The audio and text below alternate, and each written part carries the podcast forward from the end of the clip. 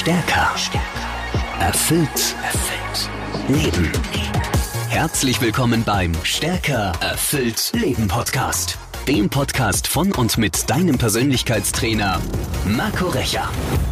Hi, hier spricht wieder dein Coach Marco Recher. Schön, dass du auch beim heutigen Podcast, bei der heutigen Folge des Stärker erfüllt Leben Podcasts mit dabei bist.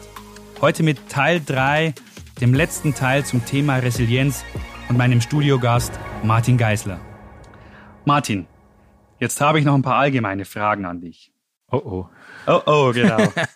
die erste Frage, die mich wahnsinnig interessiert ist, warum tust du heute das, was du tust?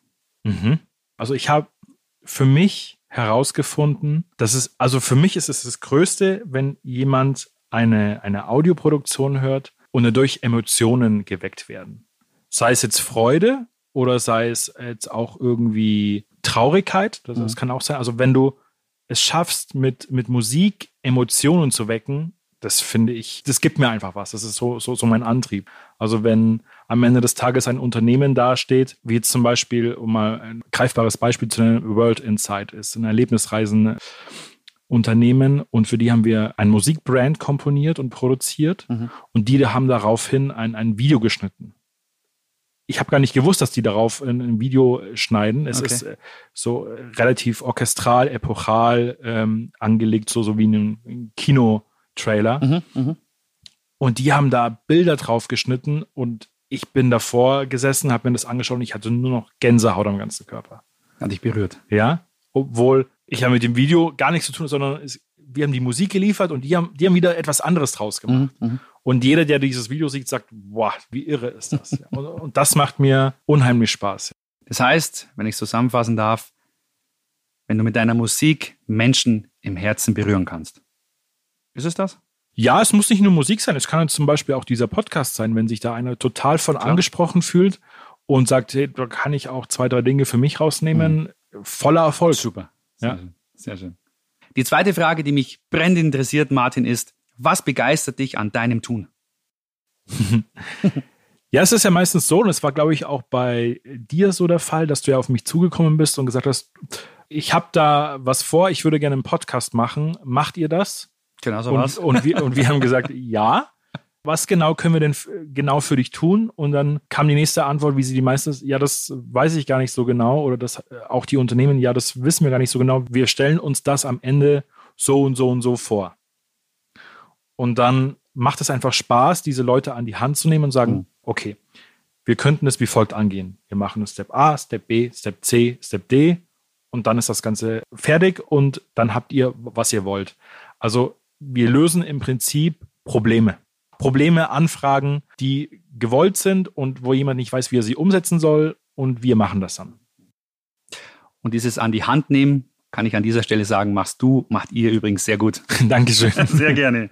Martin, was waren auf deinem Weg zu deinem heutigen Status quo große Hindernisse oder Hindernisse, die du überwinden musstest? Ein ganz großes Hindernis war, es zu lernen zu verkaufen. Hm. Das war, also ich bin immer davon ausgegangen, das war auch so das Prio-Ziel Nummer eins. Wenn du eine, ein, ein Tonstudio hast, so, so wie ich es jetzt habe, dann kommen die Leute und wollen bei dir Sachen produzieren lassen wenn das steht, dann geht's ab. das ja, so, ich. So, so, war, so war die Herangehensweise. Dann kam aber die Ernüchterung relativ schnell. Es hat sich niemand gemeldet. Mhm. Okay. Oder wenn sich jemand gemeldet hat, dann war ich am Telefon so unsicher und schwammig, weil es geht auch schlussendlich dann irgendwann immer um den Preis. Ja. Und da sich eine Struktur aufzubauen, was kostet denn überhaupt die Leistung? Was bin ich wert? Und wie kriege ich das so kommuniziert, dass derjenige das dann auch einkauft. Mhm.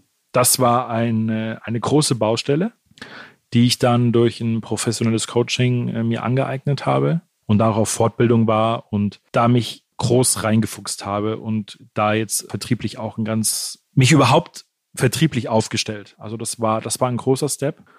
Und der nächste große Step war, ich habe mich nie getraut, große Investitionen in mich oder in, in, das, in das, Unternehmen zu investieren. Mhm. Getraut, also, Thema Mindset? Oder? Mm, nee, nee, äh, der Wille war schon immer da, okay. aber die Hürde war immer, dieses Geld äh, zu nehmen und auch auszugeben dafür. Also es, es sind große Geldbeträge in meinem Kopf Okay. damals geflossen. Jetzt auch da wieder, um auf den Punkt Erfahrung zu kommen, sehe ich das alles ein bisschen lockerer Mhm. und weiß auch, wenn ich richtig investiere in die richtigen Dinge, kommt das auch mehrfach zurück. Zurück. Ja. Guter Ansatz. So, mein lieber Martin, jetzt kommt eine meiner Lieblingsfragen. Wenn du die 15 Jahre deiner Expertise Revue passieren lässt, was ist dein Vorher, Nachher oder was ist deine ganz spezielle Heldenreise? Boah, das ist eine gute Frage. Ich würde sogar noch weiter zurückgehen. Sehr gerne. Ich würde sogar, jetzt muss ich kurz rechnen, 29 Jahre zurückgehen. Ich bin mit sechs Jahren bei einem Nachbarn in einem Tonstudio gelandet. Und damit hat im Prinzip alles angefangen. Ich bin gar nicht wegen dem Tonstudio rübergegangen, sondern ich bin rübergegangen, weil die einen Teich hatten, um die Fische zu füttern. Okay. Dann war auf einmal der Urenkel da. Wir waren dann Best Friends. Mhm. Und den sein Papa hatte das Tonstudio.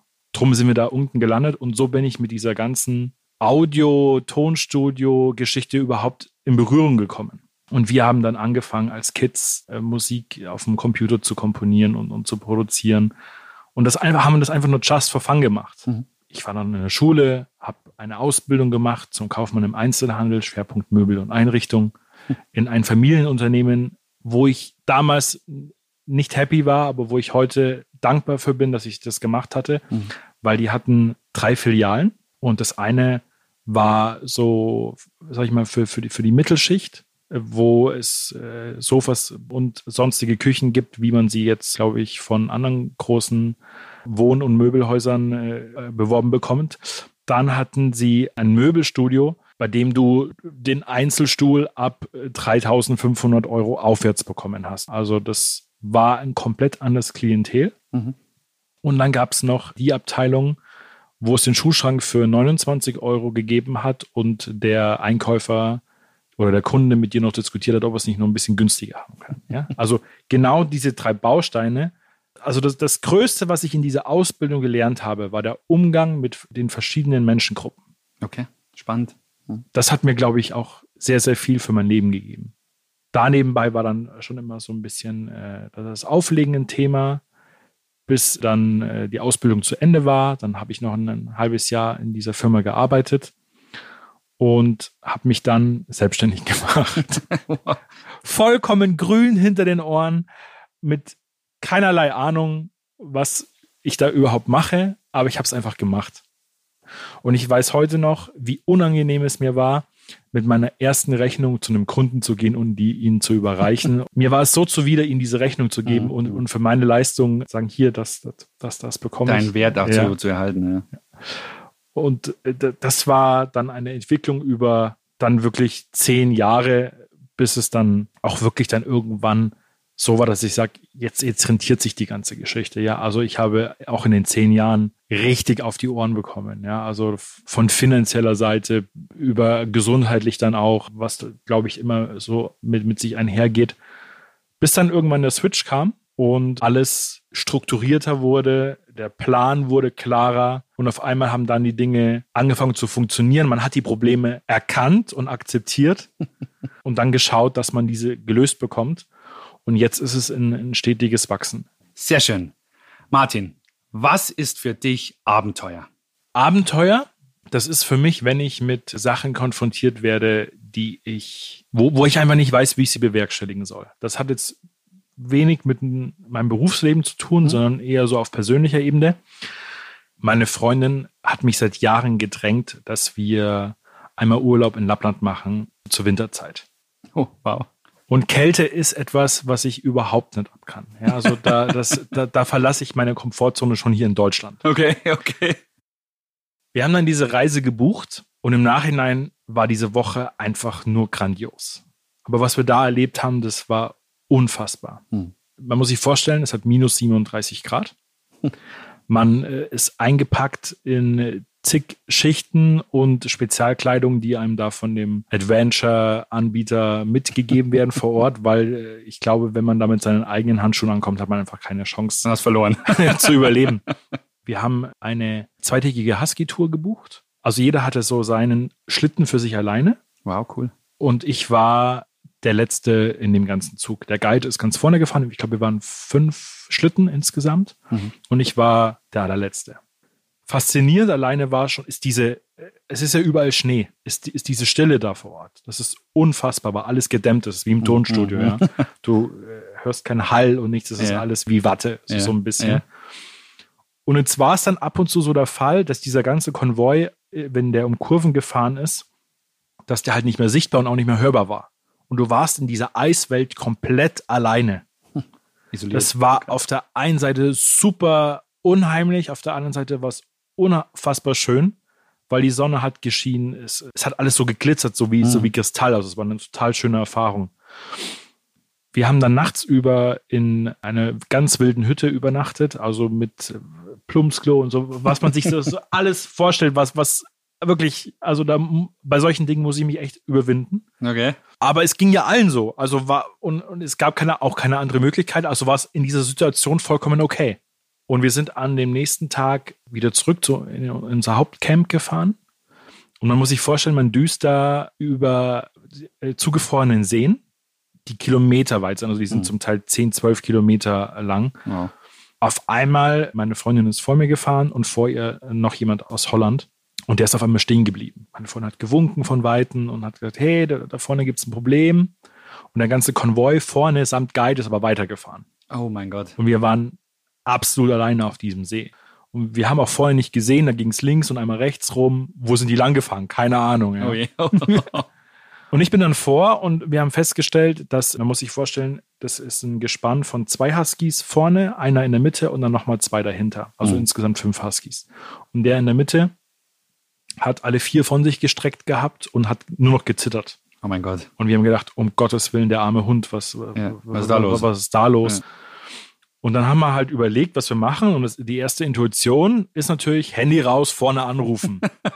Bei minus 37 Grad, zweimal klingeln war drin und dann war das Handy aber aus. Also das in Sekundenschnelle ist da sofort ja, ja. akkumäßig alles ja, tot. Wir haben uns nur angeschaut und haben gesagt, scheiße, was machen wir jetzt? Ne? Haben dann versucht, das Geschirr des Hundes zu lösen, um ihn dann in den Wagen, in den Schlitten zu hieven mhm. und dann einfach fortzufahren. Ging nicht, war alles vereist war. Wir haben ihn nicht, losbekommen. Okay, die nächste Überlegung war, den Hund aus dem Geschirr rauszunehmen und dann in den Schlitten zu legen. Ging auch nicht, weil den seine rechte Pfote komplett, äh, das ganze Bein vorne rechts war, war steif. Okay. Da war für uns klar, okay, der hat irgendwas mit dem, mit, mit, mit dem Bein, muss irgendwas ja, in Ordnung ja. sein. Und dann haben wir vorne am Horizont gesehen, dass der Guide auf uns zukommt zu Fuß. Und wir so, hä? Wieso kommt er jetzt zu Fuß auf uns zurück? Was wir nicht wussten, vorne war eine Einengung, dann kam eine Straße, tatsächlich ah, okay. eine befahrene. und der musste dann da absperren und da alle in dieser Einengung drin waren, konnte er nicht seinen Schlitten umdrehen und zurückfahren, mhm. sondern nein, er ist die zwei Kilometer durch Schnee zu uns zurückgelaufen. Und war dementsprechend launig beieinander. Das kann ich mir vorstellen.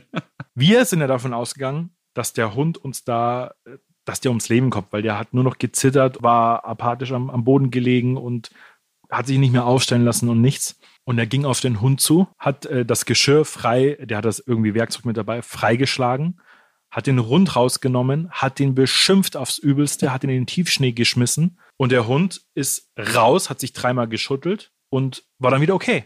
Okay. Und wir sind da gestanden, weil wir haben gedacht, jetzt, wir, wir kommen nicht weiter. Wir, der, der Hund, oh Gott, äh, wir hatten nur Probleme um uns rum, ja. ja, ja, ja. Und der Guide hat dann gesagt, ja, der, der Hund hatte ein, hat ein kleines mentales Problem. Wenn er müde wird, dann legt er sich einfach hin. der ist auch den Rest des Weges, die restlichen, ich glaube, fünf oder sechs Kilometer hat man noch zum Camp, ist er dann neben dem Schlitten hergelaufen und die Welt war komplett in Ordnung. Okay. Also dem Hund geht's gut. Dem Hund geht's fein, ja. Aber das hat uns so mitgenommen und es war so eine Situation, da hilft dir kein Handy, da hilft dir gar nichts. Also wir waren komplett überfordert. Und so, wir erzählen das gerne so im Nachhinein. Wir haben uns auch die Story da, glaube ich, an dem Tag zehnmal noch, noch, noch erzählt. Und das sind so Sachen, das sind für mich Abenteuer. Das klar, das ist definitiv ein Abenteuer. Aber Abenteuer ist generell für dich, wenn ich dich jetzt richtig verstanden habe, egal in welcher Situation, Dinge, die unvorhersehbar auf dich einprasseln oder auf dich zukommen. Ist es richtig? Ja, das war jetzt ein großes Beispiel und es ist auch ein großes Abenteuer. Ein großes Abenteuer, absolut. Jetzt nicht jedes Daily Business Problem ist ja. irgendwo ein, ein, Abenteuer, ja, aber jedes Projekt bringt so seine Probleme mit sich und hier und da ist es dann, würde ich dann doch auch als Abenteuer betiteln, ja. Okay, sehr gut, sehr gut. Wovon träumst du im Leben? Was willst du noch erreichen? Also ich bin viel gereist und umso mehr man reist, kommt man immer irgendwie auf den Trichter, dass man noch vieles nicht gesehen hat. Hm. Also Australien und New York sind jetzt noch so zwei Themen, die mich schon immer beschäftigen. Businessmäßig wäre es der Traum, wenn man ein gutes Team aufbaut und dabei tolle Projekte umsetzt und davon gut leben kann. Zum Schluss noch meine absolute Lieblingsfrage, Martin. da lacht er. Was würdest du meinen Hörerinnen und Hörern gerne mitgeben? Und sieh die Frage mal aus dem Blickwinkel, was würdest du einem kleinen Kind gerne mit auf den Weg geben? Du weißt ja, ich arbeite sehr viel mit dem inneren ja. Kind und, und, und mit der kleinen Kinderseele. Was würdest du einem kleinen Kind gerne mit auf den Weg geben? Boah, also die, die, die Frage ist echt schwierig, weil man irgendwie schon so vorprogrammiert ist mit allerlei Dingen, die äh, passieren, wenn man dann kein Kind mehr ist. Aber das sind tatsächlich Dinge wie behalte auch das Kind in dir, also sei auch mal kindlich sei mal doof, spinn einfach mal Sehr rum. Schön. Nimm nicht mal alles so bierernst.